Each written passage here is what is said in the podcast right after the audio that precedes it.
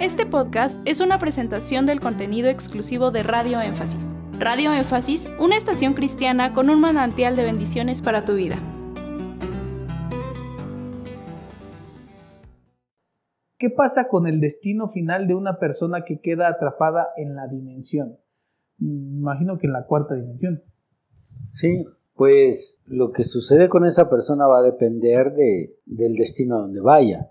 Sabemos que quien está en la cuarta dimensión, estar en la cuarta dimensión no anticipa el destino final. Gente buena está en la cuarta dimensión, gente mala está en la cuarta dimensión, pero eso no tiene nada que ver estar en la cuarta dimensión atrapado con voy al infierno o con voy al cielo. Y, y así no se van a quedar ahí de ninguna forma. No, tarde que temprano salen de ahí, de, en este caso de ese atolladero, y a mí lo que me explica cuando entramos siempre en estos temas de la cuarta dimensión, porque se conectan muchas cosas con la vida diaria que muchas veces bíblicamente no vas a encontrar respuesta a estas cosas que enfrentas. Por ejemplo, me viene a la mente, saber que la persona puede ir al cielo, puede ir al infierno y está ahí, bueno, entonces nos lleva a deducir que hay gente cristiana, lo cual podríamos adjetivar como gente buena. En el análisis que voy a hacer, gente no cristiana, la cual adjetivamos como gente mala en este análisis.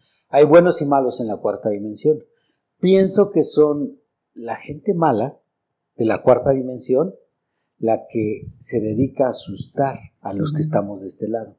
Mientras que la gente buena, estando ahí, no hace eso, no se divierte. Dice proverbio que es el impío que se, se divierte con la maldad. Entonces, ese tipo de experiencias donde en la cuarta dimensión. Después de un análisis, un estudio, sea una casa embrujada, sea un caso de una persona que constantemente lo asustan, sea un caso de hechicería, etc. Todos ese tipo de casos donde queda descartado que es un demonio, un poder sobrenatural. No es el diablo, no es un demonio, sino más bien tiene que ver con una persona muerta. Si es una persona muerta y está asuste y asuste, es un pecador, un pecador que está ahí y que como dice eh, el profeta, él utilizaba esta frase para decir que un pecador, cuando pasa de aquel lado, sigue siendo un pecador y su naturaleza no cambia, él utilizaba esta frase. Él decía, así como el árbol es cortado, así cae. O sea, si es un árbol con espinas, cae con espinas.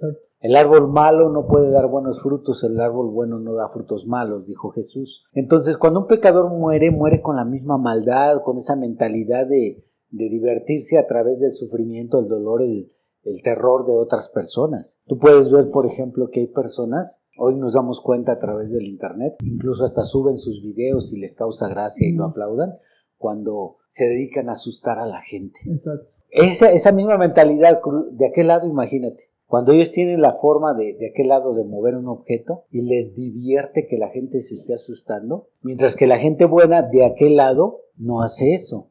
Procura enviar mensajes positivos, como busca a Dios, acércate a Dios, cosas de ese tipo. Entonces, el entender que hay gente cristiana y no cristiana en esa dimensión, pues no me dice exactamente que por estar en esa dimensión van allá o van acá. Lo único que me dice es, o más bien me explica, es algunos sucesos que tienen que ver con lo paranormal.